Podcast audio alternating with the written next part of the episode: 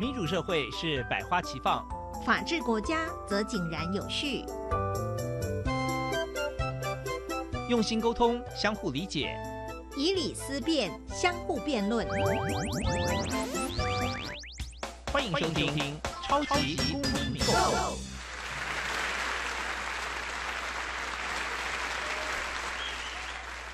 各位听众，欢迎收听《超级公民购》。本节目是由教育部委托，由国立教育广播电台与财团法人民间公民与法治教育基金会联合制播。我是节目共同主持人黄启伦律师。民间公民与法治教育基金会所推广的公民与法治教育，是以未来公民所应具备的法律价值、思辨能力的相关知识为基础，来培育下一代积极参与民主社会的运作的能力。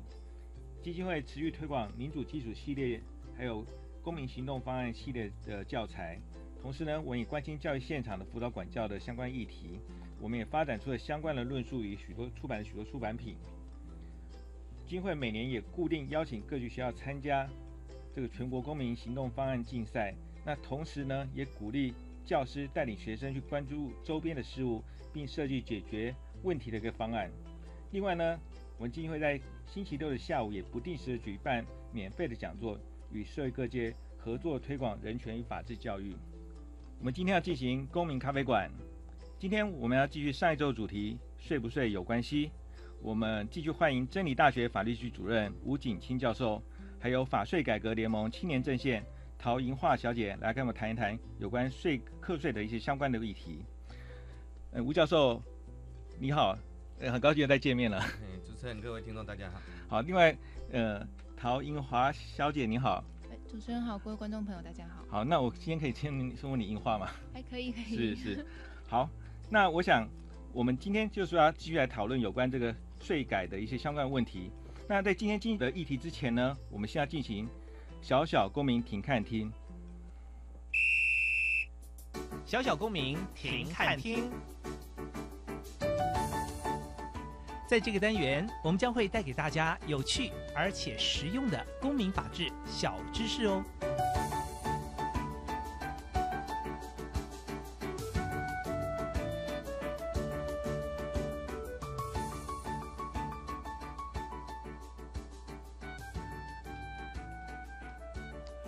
人民有纳税的义务吗？本篇文章来自于理律法律事务所李念祖律师。纳税是人民的宪法义务吗？一般人的直觉反应大概都会是，对。但真的是这个样子吗？宪法第十九条规定，人民有依法律纳税的义务。条文有人民有义务，又写在宪法里面，认定纳税是人民的宪法义务，大概不会错了。但是问题是，宪法为什么要规定人民的纳税义务？难道税法不会加以规定吗？没有宪法规定人民的纳税义务，政府就不会要求人民纳税了吗？理解宪法第十九条规定的关键字眼，就是在“依法律”三个字。人民有依法律纳税之义务，其实不再规定人民有纳税的宪法义务，而是在规定人民只有法律规定要纳税时才需要纳税，或是。非依法律明文规定，人民不必纳税的意思，这称之为租税法律主义，或是法律保留原则。租税法律主义保障人民权利的思想，根源于统治者征税应得被统治者同意，也就是说，统治者没有经过人民的同意，不能自行课税。法律必须经由人民选出立法委员组成的立法院所通过。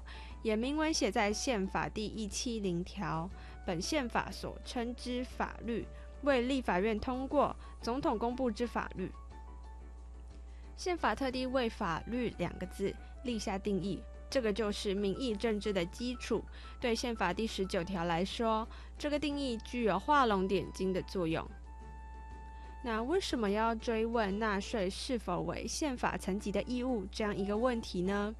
因为这个问题的答案对于理解税法的体系十分重要。如果纳税是宪法上的义务，租税行政机关不免直接援引宪法规定而课税，但租税只是法律层级的义务，租税行政机关自然就要依法行政，受到法律保留原则与法律优位原则的约束。更重要的是，宪法第十九条规定的是人民的权利，而非人民的义务。人民自有立场援用宪法第十九条作为保障权利的依据。对于违反租税法律主义的租税行政命令或租税行政处分，主张其为违法或违宪以谋救济，人民甚至可以主张法律规定违宪的余地。譬如说，立法若以租税为名争取人民的土地，人民极有可能主张此为公用征收的行为，不符合宪法第十九条规定税的固有概念，故属违宪。应该发还其财产，或者给予对价或赔偿。纳税不是宪法层级的义务，是人民以宪法为根据，避免政府滥用租税权利的基础，也是了解法治国家租税制度的第一道重要概念。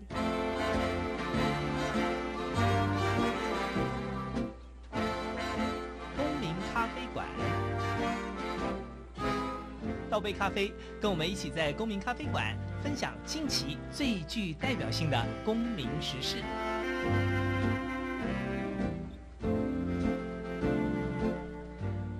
欢迎各位听众回到超级公民购，我是本节目的共同主持人黄启伦律师。欢迎两位来宾光临今天的超级公民购，一起来到公民咖啡馆。吴景怡教授你好，主持人、各位听众大家好。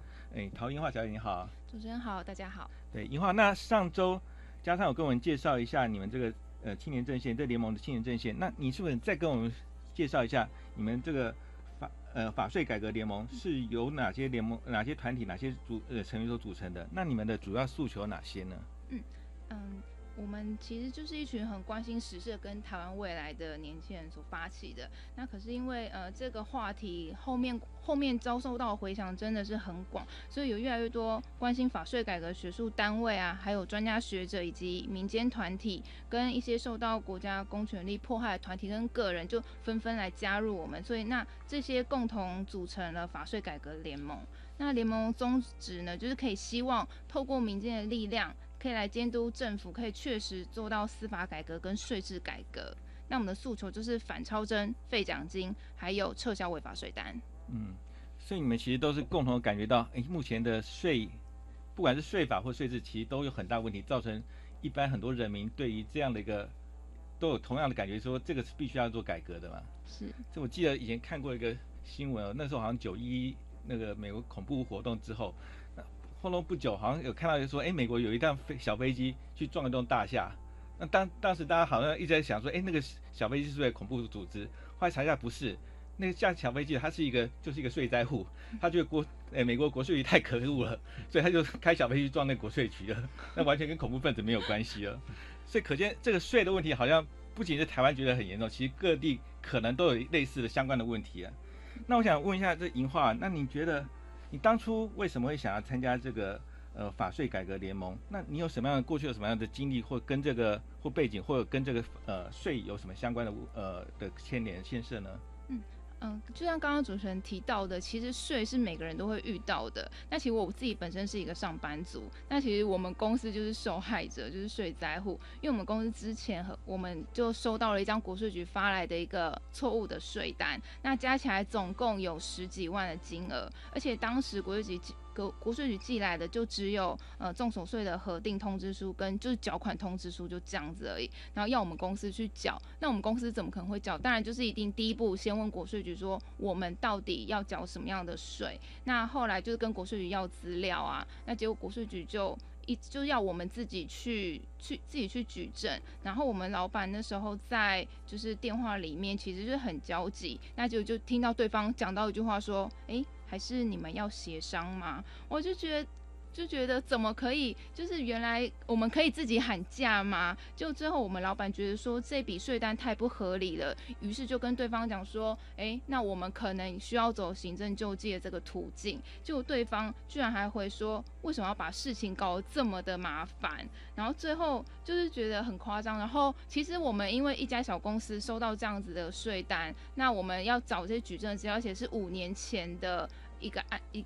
五年前的税，那其实真的就是要劳师动众，然后要就是你基本上手边工作已经几乎完全停摆了，你所有的心思都要放在就是举证这件事情上，是很劳民伤财的一件事情。然后结果后来，呃，过了一阵子之后，可能那个税务员人员觉得说，可能找不到其他合合客的一些理由了，就就跟我们讲说，哎。我已经重新把这个税额重新都算过喽，嗯，你们只要大概再缴一万多就可以了。我就觉得天哪，从原本的十多万变成一万多，整个打了一折不到。然后一般老板就觉得说啊，真的不要再就是花这么多的人力成本还有时间成本在这件事情上。而且我们老板也因为这件事情，然后身体也有点搞坏，因为一直在烦心这样的事情，所以就是很不，虽然心里就是千万个不甘心，可是就是觉得。那还是赶快。就是花钱消灾，就当做是给国家的一个红包好了，然后就是把这个案子结束这样子，然后我们就才结束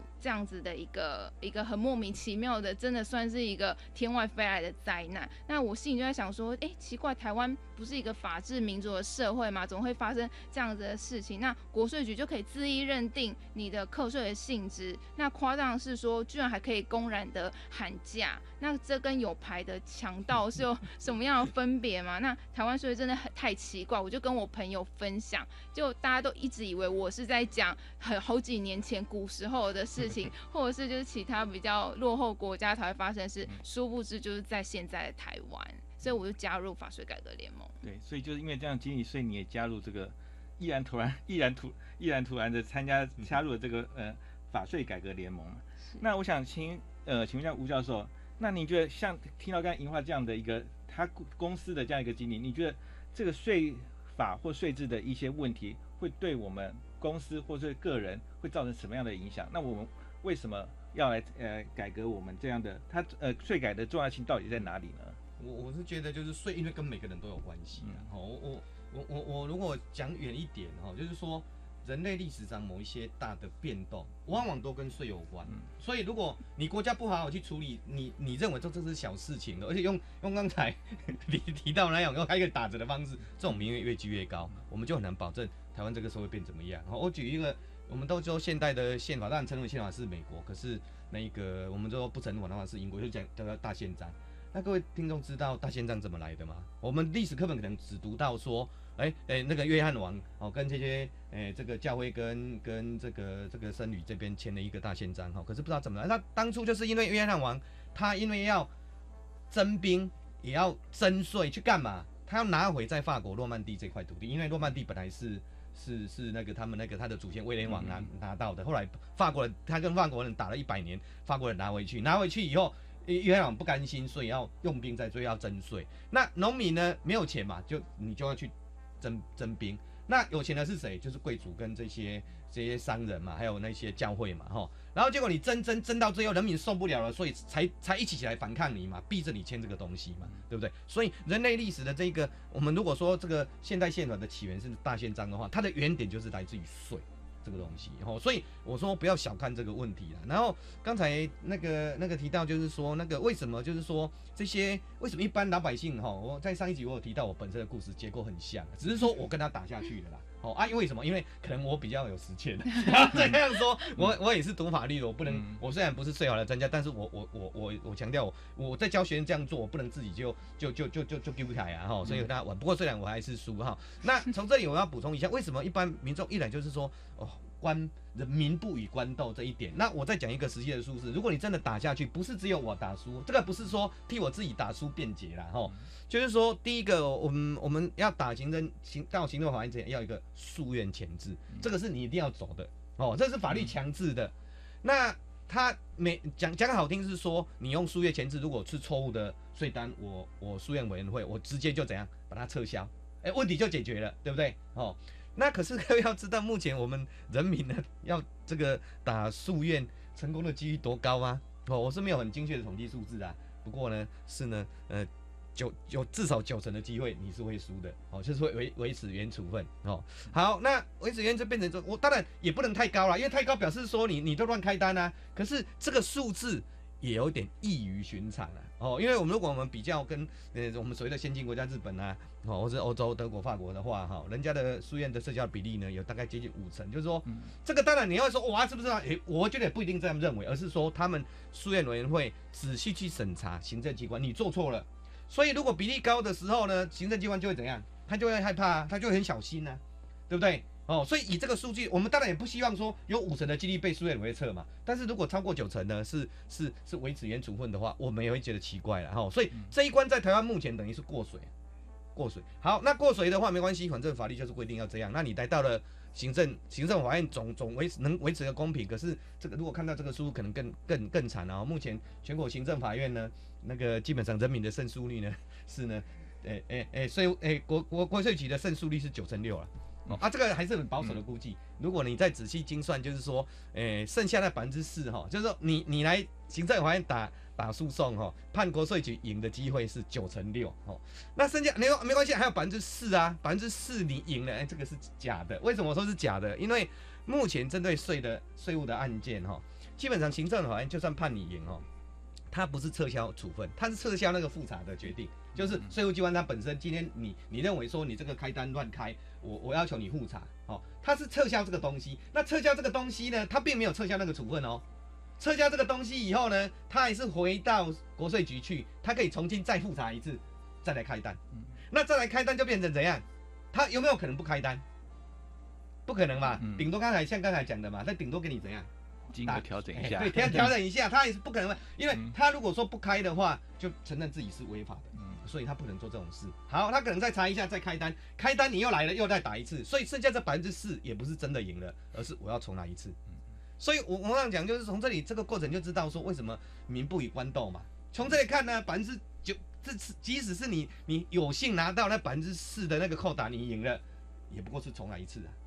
那你你打一次官司啊，随随便便啊，虽然只有两级，随便四五年跑不掉吧？那你每一次来个四五年，你人生有多少四五年？哦，所以这个就是为什么一直要强调要法税。改革的原因，如果当一个制度本身运作，本来它的目的是为了保障人民，可是目前看起来好像它都不是在保障人民的话，那当然我们就要思考一下这个制度本身绝对有问题，我们要要要去改，也可能也是这个华税改革联盟为什么要为什么要每每一年已经连续两，就我所知连续两年，然后因为我不是年轻人，然后没有办法来这方面，但是我们在精神上是绝对支持他们的。对，所以我们呃国家的社会。许多的人，甚至很多政府机关或法院，其实耗费了相当大的呢，相当大的一个精神一个成本，在处理这个税的问题。那这部分从某一方面讲，其实是呃耗费太多的一个成本。那如果能把这些成本去除掉，也许我们这个国家呃，不管是人民或政府，都有更多的一些呃呃一些的能力去处理更呃更有效率的一些事情嘛。那就像刚才这吴老师讲，哎，文历上很多都是跟税有关。那记我记，如果我记得没错的话。美国这个独立革命好像也当是跟是，英国的抗英国的税。那在法国大革命好像也是为了皇帝，因为要征税，所以也是造成那个人民的一个反抗。那就像我们中国历史上好多一样，都是这个皇帝要征税，才造成很多的一个一些暴动革命。那所以税的部分其实是影响到我们每个人民的。那所以说像银话，那我不知道就您个人想法，就是您一个老百姓，一个上班族，那您觉得这些税对你来讲有什么影响呢？就说如果假设。哎，我们会碰到这些税的问题，税法不管是税法、税法或税制这个问题的话，那您觉得这样对你的整个，不管是你用你公司的立场，或者说你个人立场，你觉得是有或者是在呃有什么样的影响呢？嗯，其实我觉得影响非常的大，因为你一张违法税单开出来，你可能会造成一个企业倒闭。我这边举一个例子好了，它其实，在杨梅啊，有一间就是志同的工厂，那它它就是自己的本身一间工厂，然后它旁边有八家卫星卫星工厂。那有一天，他就是收到了一张就是错误的一张税单，因为他就是嗯，怎么讲？他是他其实那家工厂是亚全亚洲的。就是第二家第二大的公司，那产品几乎都是百分之百都是做外销的部分。那做外销话按理来讲，就是可以退营业税。可有一次在制作过程中，有一些就是把下游的材料回卖给就是八家卫星工厂的时候，那就是税务人员发现说，哎，怎么会有？就是工厂跟工厂间有对开发票这个问题，所以他就凭空想象，就是觉得说你一定是虚增营业额，你一定是就是在那边作假，所以他就是连续一年的不退税，把案子全部都送到调查局之后，那消息曝光，银行抽了银根，那这家杨梅公司倒闭了，那。它相对它旁边的八家卫星工厂也因此当然就是也跟着倒闭，那这样就有一千六百个员工是失业的。那事后证明呢，这是一场乌龙的税单是错的。可是这九家倒闭的公司已经救不回来了。那九家公司这一千六百失业的人，他们的家庭、他们的小孩、他们的未来，其实也都已经没有办法再挽救了。那其实这个呢，就是呃。影响到了，就是我们我们现在年轻人最关心的就是就业率的问题，然后还有就是呃，现在外资都不敢进来，因为现在台湾的税制对于企业是这么的不友善的态度，外资不敢进来，那本土的企业又留不住，那又纷纷都出走，人才也不在台湾了，那我们留在台湾的年轻人呢，呃，怎么讲，就是。呃，也不敢生小孩，也不敢结婚，因为现在就是自己都养不活了，怎么会想要在就是考虑未来下一代的事情？所以现在台湾赋税的这个环境是这么样的恶劣，对我们每一个人来讲，就是影响都非常的巨大。嗯，就像刚才银华讲的那个例子哦，其实一家公司它成了一个税灾户之后，不，它影响不是只有这公司老板，它影响是这家公司它的所有的员工，甚至会影响到这家公司跟他有交易往来的其他的一些小呃下游的公司。一样的受到影响，那甚至这公司、这下公司的员工也同样受到影响，所以等于一个样错误的假设是这个错误的决定，它可能影响不是只有这个纳税义务人，它可能是影响是纳税义务人有关的他的员工、他的往来客户，其实都会遭因为因为这个错误的或不当的决定而导致他没办法去呃呃继续再经营下去。我想这个影响是非常大。那所以银华你也是因为这样子，你会看到你们公司的情况，虽然你们公司好像后来算。妥协妥协了，对对。但是你觉得这个 妥协，您觉得对还是不对呢？就如果您是公司老板，你会这样决定吗？以依目前的法税法税制的环境来讲，我觉得这个妥协真的是不不得已的的一个情情况。但如果说未来这个税制真的是可以受到政府还有。人民所有人人民觉醒，那受到重视，那大家都发现说这个行为是错的，那我们一定就是坚持不妥协。但是因为看过太多税灾或案例，包括吴老师的案子也是，真的是打到最后，真的就是赔了夫人又折兵。那干脆基于成本的考量，真的赶快结束这回合比较重要。对，所以虽然觉得他是错的，但是基于成本考量，还是这边妥协了。是 不得已的。好，那我们节目进到这里，我们先休息一下。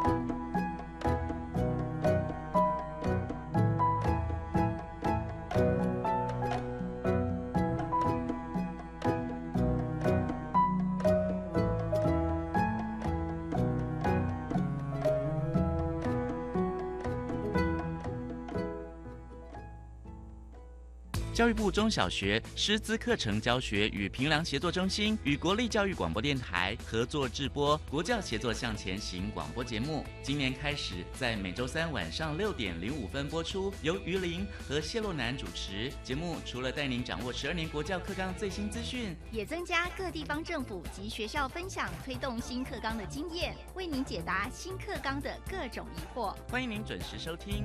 国教协作向前行。我想要出国自我实现，却不知道怎么开始。那天我发现了青年海外志工暑期服务计划，可以到世界各国进行人道关怀等服务。我终于找到出国的意义与感动了。凡年满十八到三十五岁，三人以上即可组队，最高可获得四十万元补助。四月十号前受理申请，我已经展开行动了。那你呢？详情请上青年发展署官网查询。以上广告是由教育部提供。贫穷让孩子吃不饱穿不暖，贫穷让孩子学业家计两头忙。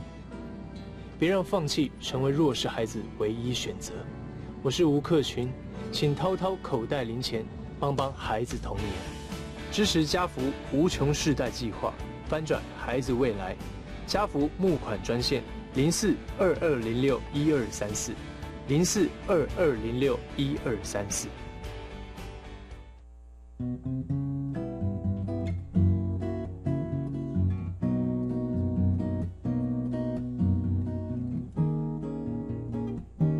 我是苏命苏米恩，你现在收听的是教育电台。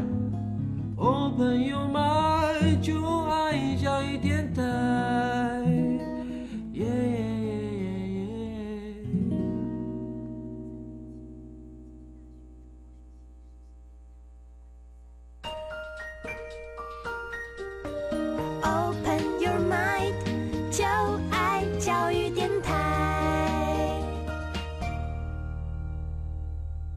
欢迎各位听众回到《超级公民购》。本节目是由教育广播电台和财团法人民间公民与法治教育基金会共同策划制播。我是节目共同主持人黄启伦律师。接下来我们继续和法税改革联盟的代表吴景清教授，还有陶银华小姐一起来继续跟我们讨论有关税法税制它的相关问题哦。那我们在上周的节目中有跟大家介绍说，诶，在前年的年底有通过了，呃。纳税者权利保护法，那也在去年的年底正式生效了。那我不知道各位听众在过去的礼拜有没有去翻一下我们的法律规定，或上网查一下的法律规定？诶，到底里面规定哪些事情呢？那其实它内容不多，就二十三条。那我们今天是不是还是请这个呃这个吴吴老师再帮我们介绍一下？诶，这个纳税人保护法它里面到底有哪些重要的条文？那你觉得还有哪些条文，它还是没办法解决之前的一些相关问题呢？呃，我先从这个刚才那个诉讼的问题，我就说为什么民不与官斗，我们就是要去解决问题，就说不希望说最后都是用收收微的收掉啊，对不对？因为这个是个法治国家，我权利有受侵害，我就要我就有权利去救济，而不是说人民不敢去救是因为我害怕。OK，哦，因为我害怕我会输嘛，而且搞了老半天，如果像我一样，那搞了老半天，我还我还比较有时间跟你拼哎，对不对？我还是教法律的，我还输的话，那那这个是什么国家？就不叫就那保法有很重要的目的在解决这个问题啊，哈。那我我我我我我看一下这个条文里面，基本上也朝这个方向。但是我先讲书院委这个部分哈，书院委这个部分，它那保法里面规定就是说，为了避免就是说书院委员哈，书院委员会形成一个形式。只是一个空壳子哦，所以它里面的规定就是说，社会公正人士、学者、专家不得少于三之二哦，而且要具有法治、财税、会计的专长哦。那它这个目目的就是在解决现在有时候常常被戏称这个所谓的万年书院委员会的问题啦哦，就是说你老是找一些你们自己的人来，有有幸的来，那那都是在自己在维事啊，根本就不像在救济啊哦。他这个看起来这个是目的是正确的哦，可是现在还是一个老问题存在。那规定是规定这样的，那那谁来选呢？嗯，如果还是回到由财政部财政部长自己来选的话，一样啊，对不对？因为要要挑到有有这个什么呃财税啊、财诶法制啊、会计的专长不难嘛，这些人不难嘛，对不对？那他会不会来选我？哦，那各位听众可以自己想哦，就是说会不会来找参加？哦，比方说我就举这个例子，会不会来？来选这个法税改革联盟里面的这些法律专家或者是会计专长的的的的专家会不会？我想各位听众可以自己去思考。那如果他还是由原来财政部自己来选的话，那一样啊，跟老实讲，他条文定得很漂亮，对不对？可是事实上没有什么差别哦。那再来就是呢，这个税务专业法庭的问题，哈，这个上礼拜我们有稍微提到过，但是这个税务法我稍微讲一下，就是说他为什么要有这个税务专业法庭？就是说一直为人家诟病我，我在前一段有提到说，目前你看人民上行政法院的期望救济，结果那个败诉率实在是是高的难以难以想象啊，哈。那如果如果呢要去打行，因为税的问题要打钱，看到这个数字，大家我看就和解算了啦。对，这差的话，其实就律师来讲，哇，税务案件能打赢的话，其实是一件很光荣、很骄傲的事情。对啊，那这这这是可能可能要到处去敲锣打鼓啦，对不对？哦，王律师真的是内行了哦。所以呢，这个很难啊，对不对？好，那原因是什么？原因就是呢。我常常跟学生讲，来读法律系大概是数学跟英文不好了。那那所以呢，这些税这为什么为什么目前我们的行政法院法官被国税牵了走？原因就是说，因为我不懂嘛，对不对？啊，我不懂就会被你牵着走嘛，对不对？啊，他也不相信人民嘛，对不对？所以等等于是说，在打行政救济的时候呢，不是说。我在跟国税局打，人民在国，而是两个打一个了，会变成这种情况了。哦，这个在在税务所常常出现。所以呢，为了要解决，哎，刚好在行政行政法院的案件里面呢，税务案件是最多的。哦，它几乎占了四成，税又最多的，啊，又又又又几乎都败诉。所以为了要解决这个问题，我们才希望说，我们来来，哎，纳巴瓦出现以后，我们希望有有这个税务法庭，让有这个这个税跟法律专长的法官真正能坐在那个位置，不要不要被一边拉着走，这个也才符合公平审判的意义嘛，哈。好，那可是呢，法律它也这样规定了，对不对？哦，就在在呃通过以后，在去年的十月二十八号生效的时候，它也要成立税务的专业法庭哦。那这个这个规定都利益都很好，但问题是说，那我们要怎么去去去找出这个，或者是培养出税务的专业法官呢？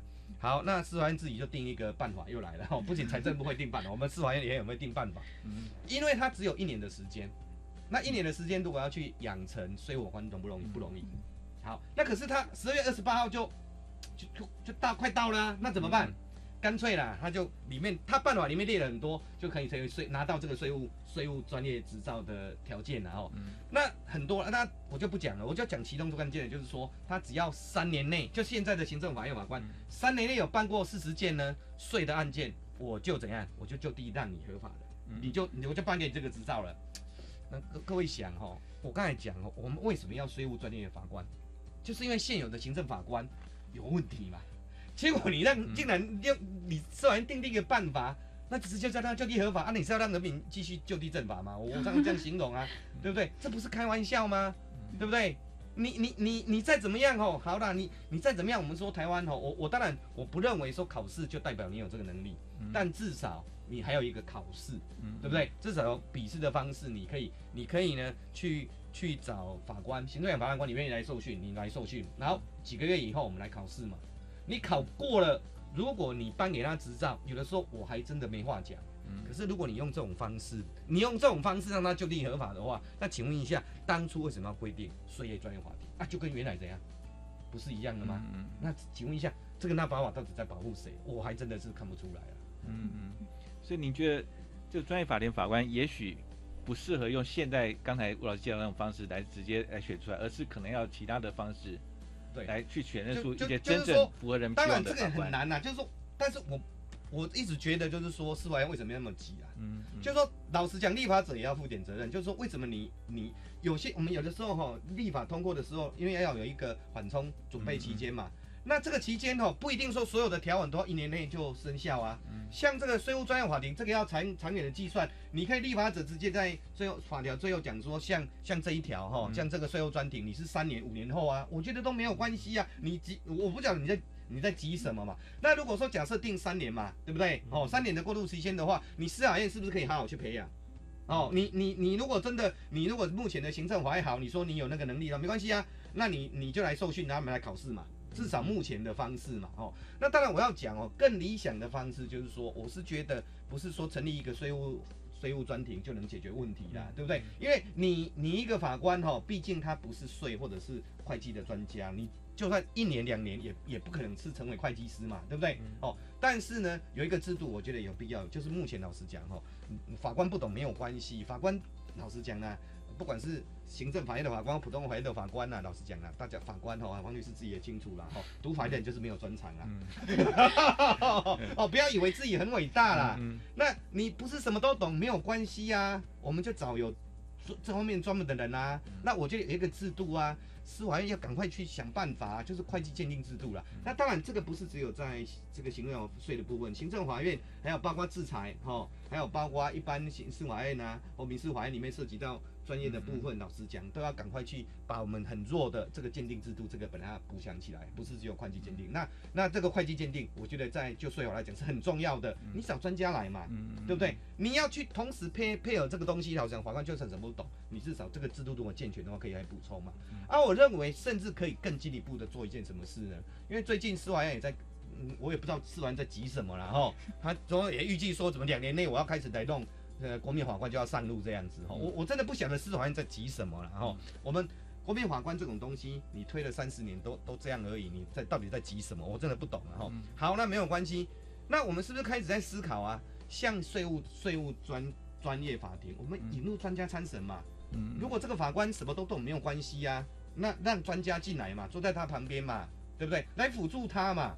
来帮助他，也形成一种智能的效果嘛，这样就不会被牵着走啊。老讲这些都可以去做的事情啊。可是我我我真的不晓得为什么司法院的脑子里面只有一条路。嗯嗯。其实就像刚刚我老师讲的，其实法律人其实除了法律外什么都不懂。那所以，但我们也还害怕，觉得要相信专业人。但是就我们观察，但也许不是所有法院这样，但是很多法院他觉得专业人就是国税局，就是这个。在他他的眼睛只有国税局专家，他有专家，所以很多人相信国税局。但国税局偏偏他就是一个当事人之一的话，变成你你相信的专家就是这个当事人了，所以反而没办法达到说，哎，真的我们符合我们人民哎想要的这个这个公平跟正义啊。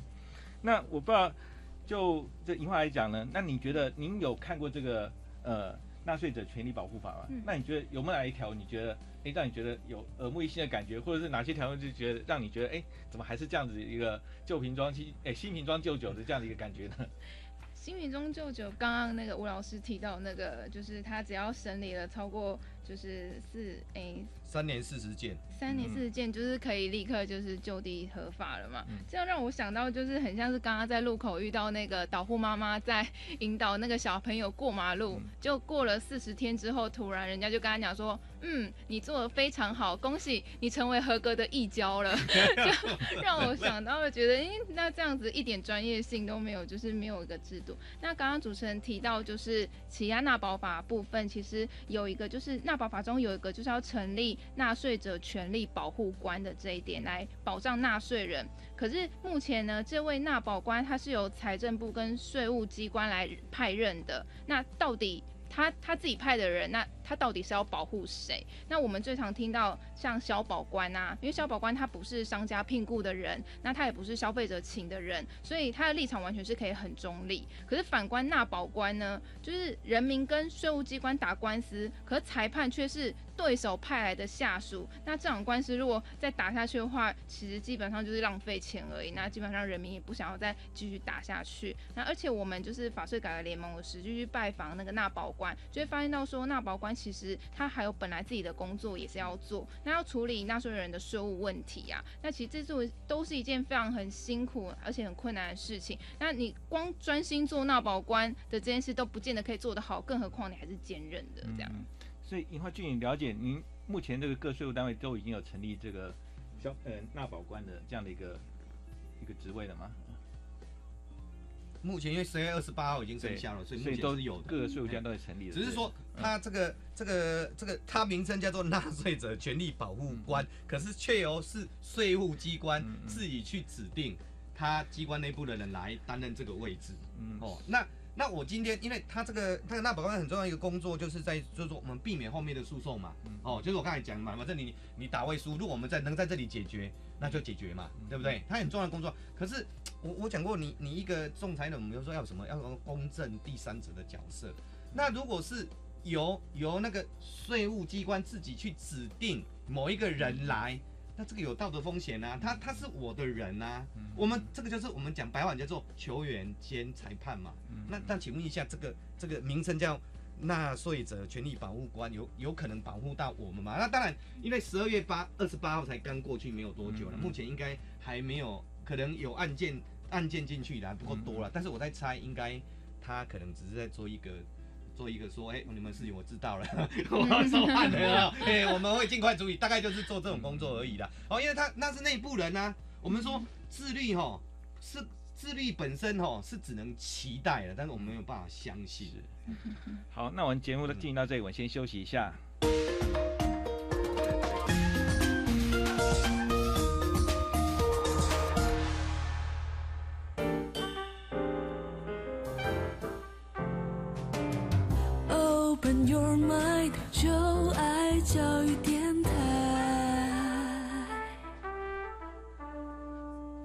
听众，继续回到超级公民购，我是节目主持人黄启伦律师。今天我们继续请法税改革联盟的代表吴景清教授和陶英华小姐，跟我们一起分享有关税法跟税制相关的一些问题。那我们刚才在上一段节目里，有请银化跟的吴老师跟我们稍微介绍一下我们目前纳税者权利保护法里面所规定的一个纳保官的一个规定哦。那刚才按照老师跟怡化他介绍，其实这个纳保官他好像不是一个专任的职位。那据你了解，目前是大概是他们是怎么来产生这个纳保官？因因为我要先讲哦，就是说按照纳保法二十条里面的规定，它是一个任务型的编组，嗯，它不是一个常设的机构。那什么叫任务型？任务型就是说，因为如果是常设的话，就有任期等等等。那如果是任任务型的话，就是等于是这个任务结束就就就没了哈，就就回到原原单位哦。这个是任务型跟常态型的不同哦。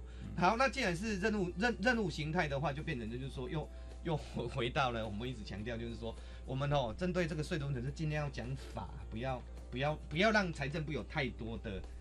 解释空间哦，颁布一大堆的函释或办法哦，可是这里又回来回来了哦，就是说因为他是任务型的，所以他等于是授权给财政部呢，关于呢这个人员怎么来的哦，然后呢他的任期等等等呢，完全由财政部自己利又利用办法自己去去去去去去解释哦，所以目前都是由由税务机关本身哦，等于是指定他机关内部的人来，因为是任务型的嘛哈，所以就来先来占这个位置哈，那期间大概是两年，两年他就回到原单位。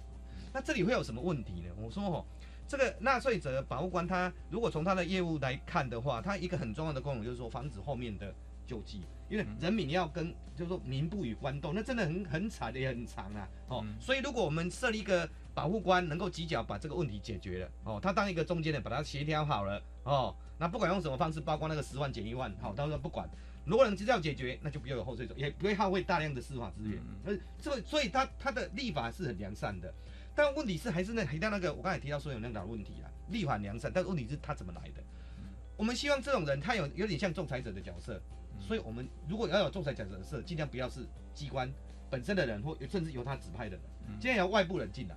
可是他现在就是由原机关我自己去指定人坐在那个位置，那现在就出现一个问题啦：人民有什么税的苦来跟你讲，你真的会保护人民吗？因为为什么？因为他未来还要回到原来他是他的单位啊。那今天来申诉，一定是他同事的什么？在处理对处理案件，我可能去推翻他吗？不可能嘛，这个有道德风险，这个也是强人所难嘛，对不对？所以这个就是目前哦，这个这个这个制度设计哦，的利益很良善，但是呢，它的一些比较细部的规定，还是授权给财政部太大的自律跟解释的空间。哇，又回到老样子了，等于是他没有在。接受人民的苦，好像在有人在帮护官的感觉，这样子。所以这个纳保官他这个职位的设设计，可能也按照目前现在法律规定或财政部的解释，可能也会发生刚才吴老师讲的那些问题，没办法真正达到说保护纳税者权利他这样的一个功能了。那我想像请请要请教银化，那你觉得这个纳保法或者说我们其他税法的规定，你觉得还有哪些地方，呃，你觉得有可能有不足或是有缺失的地方吗？嗯，其实像税捐稽征法就有规定说，合课期限是五年到七年嘛。那可是反观这个纳保法，反而把延长这个追税的期间，就是已经长达十五年。那纳保法要保护人民，可是它延长了这个追税期间，反而是对人民更不利的。那就而且它的那个条文后面还要补一句话哦，他说。如果预期是因为纳税者故意的延滞诉讼，或者是其他不可抗力之事由所致者，不在此限。代表说，如果你在那些范围之内的话，你可能还会就是比十五年还要再更久。那这句话听起来就有一种就是哇，一定要克到你的那种感觉，就是非常的恐怖。那所以其实。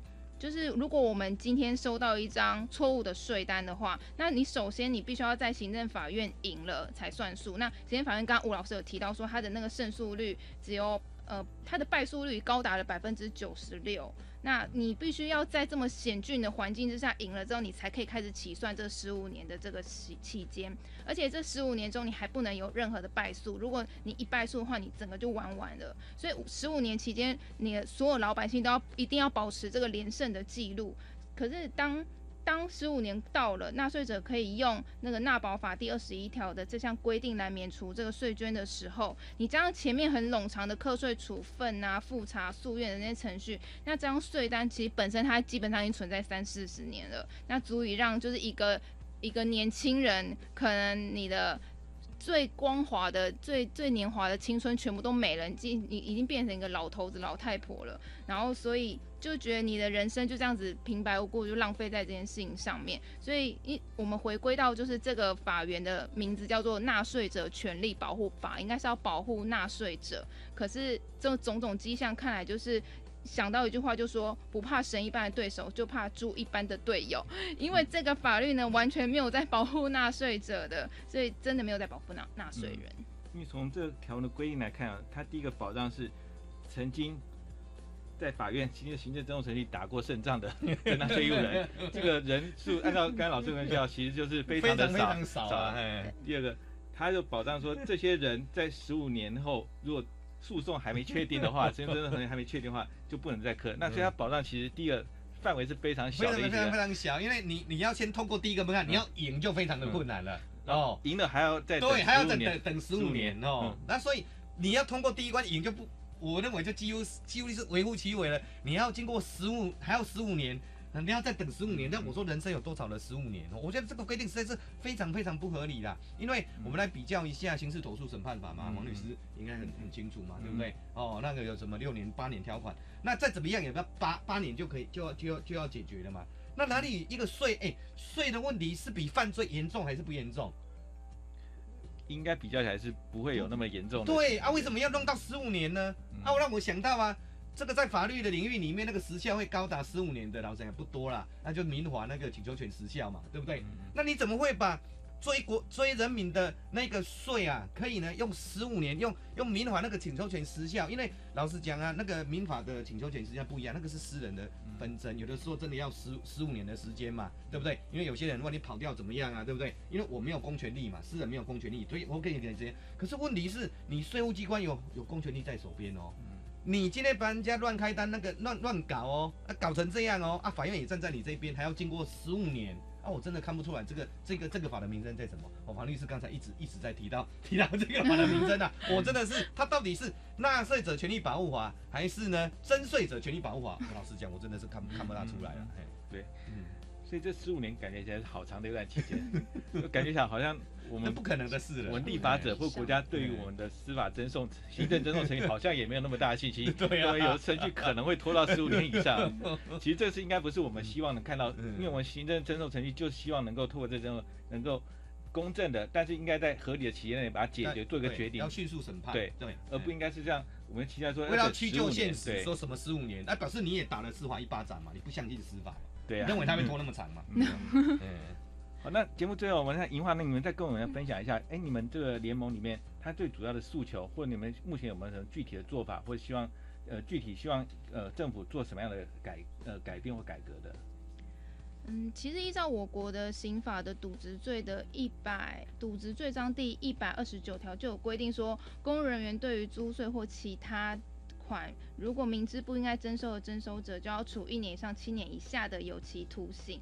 那其实这就是刑法上处罚公务人员的违法征收罪啊。那其实刑法上面就已经有这项规定了。那可是基本上这个条款从来都没有开张使用过，还是完全新的这样子。所以我们是希望大家都可以站出来来表达自己的心声，因为就是我有站出来。然后才会让政府可以知道说这个不是一个个案，是很多普遍老百姓都会遇到的问题，所以希望就是大家可以就是出来发表自己的心声。嗯，所以你觉得这税改对我们年轻人来讲，应该是对你们年轻人来讲 是非常重要。如果这个税法没有改革的话，其实你们很难看到一个未来的。对，没错，而且就是税法跟就是刑法、民法其实不太一样的是说，民法呢，它可能会牵扯到杀人放火，就是一些伦伦理道德方面的关系，那可能呃欠债不还呐，然后不能偷窃等等，就是呃对就是对，错就是错。可是税法呢，百百条，就是它会依照不同的。情况方式，然后可能产生不一样的税，所以一般平民老百姓他不知道税法是非常正常的一件事情。那其实政府它的存在的目的就是为了要帮助人民嘛，要保护人民，以为最基本的宗旨。那如果人民不懂税法，那应该要以教育，然后来辅导的这块来着手，而不是你用非常就是呃困难呃，应该是说用非常呃罚款或是非常严峻的，就是。对你的处罚就把人民当成贼一样来看，所以其实这是政府一开就是最基本那个伦伦理道德认知的关系。对，所以呃，以后您在接触这些税灾户，您觉得大部分税灾户其实就是当初不懂得法律，或者更不了解这相关税法规定，所以导致他才让自己变成一个税税灾户情况，而很少几乎很少是看自己主动或者去想要规避这些这个相关税法规定了。对，其实台湾人都是很善良，就是很爱这块土地，他不可能会就是真的要去逃逃你什么税之类，因为逃漏税之后真的会很麻烦，而且你逃一件两件就算了，怎么可能说二零一七年居然全台湾有九百一十七一七万件的欠税欠费带强制执行案？那这这个数字真的是太夸张了。嗯嗯。所以，因为那你觉得接你接呃接接触这些税债务的时候，那你最常听到他们希望的是什么？呃，我听过一个案子是说，他的税单呢，就是政府已经暂时先。先不处理他，但是他并没有用那个一百一十七条来就是撤销这样违法税单。政府已经就是说，呃，暂时先不处理。可是呢，他什么时候会再处理不知道，只是政府已经跟他讲说，那他先暂时先搁着了。然后可是那个受害者呢，却还是一直不断的来参加。就是我们在做遍地开讲，我们在做法税改革论坛的过程当中，遇到了这位受害者，他还是一直不断来关心现在的税制，然后不一直不断的来参与。然后我们问他说，你为什么要这么的热血？他说。说他的案件表面上看起来算是解决了，但是他还是希望政府可以给他一个道歉，还他一个公道。因为现在老百姓真的非常，就是你一生的清白就是毁在这上面。对，我想没有人愿意把自己被贴那个标签，说我是逃税的人的。那我想最后还是请吴老师跟我们分享，就是目前我们这税改，你觉得最重要或最急迫问题是什么呢？我我是觉得最急迫的问题，当然就是，诶，在刚才这个节目里面我们提到的那一些。个案有的时候，如果如果很少的话，那就真的是个案。嗯。可是从个案越来越多的时候，它就变成通案。所以如果这些这些由个慢慢累积的变成通案哦，没有这个时候，他这些主事者没有好好去思考它的根源，而只是呢在名义上弄一个。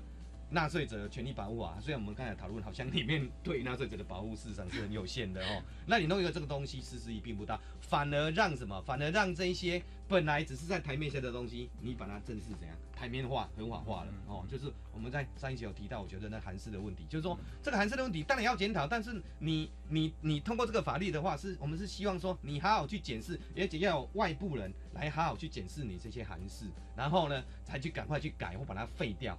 而不是说我我立一个宣誓性的条文，结果还是我来解释，那我就就地把这些韩式就地合法了啊？那那到时候以前还他还不敢讲说我这个韩式绝对合法，那现在他就才才才哎这个税务机关就说，哎你看我们现在的检验过了都是合法的，我惨了，那反而让人民呢更不要不满啊！我当然想说，在现代二十一世纪的，我刚才提到大宪政，当然我们我们人民对于这个税的不满，不可能说累积，以台湾目前就是不会累积说我们来革命哈。但是我说，当你不好不好好去。处理这些你认为是个案的小问题的时候，一旦累积到一个门槛，就随时有爆发的可能。我想这个对，诶，台湾不管是不管不要说是年轻人啊，包括我们这种中 中年人，你知道，也也也也也不想看到这种这种局面，然后，所以我是觉得就是要见微知著，赶快去从根去解决。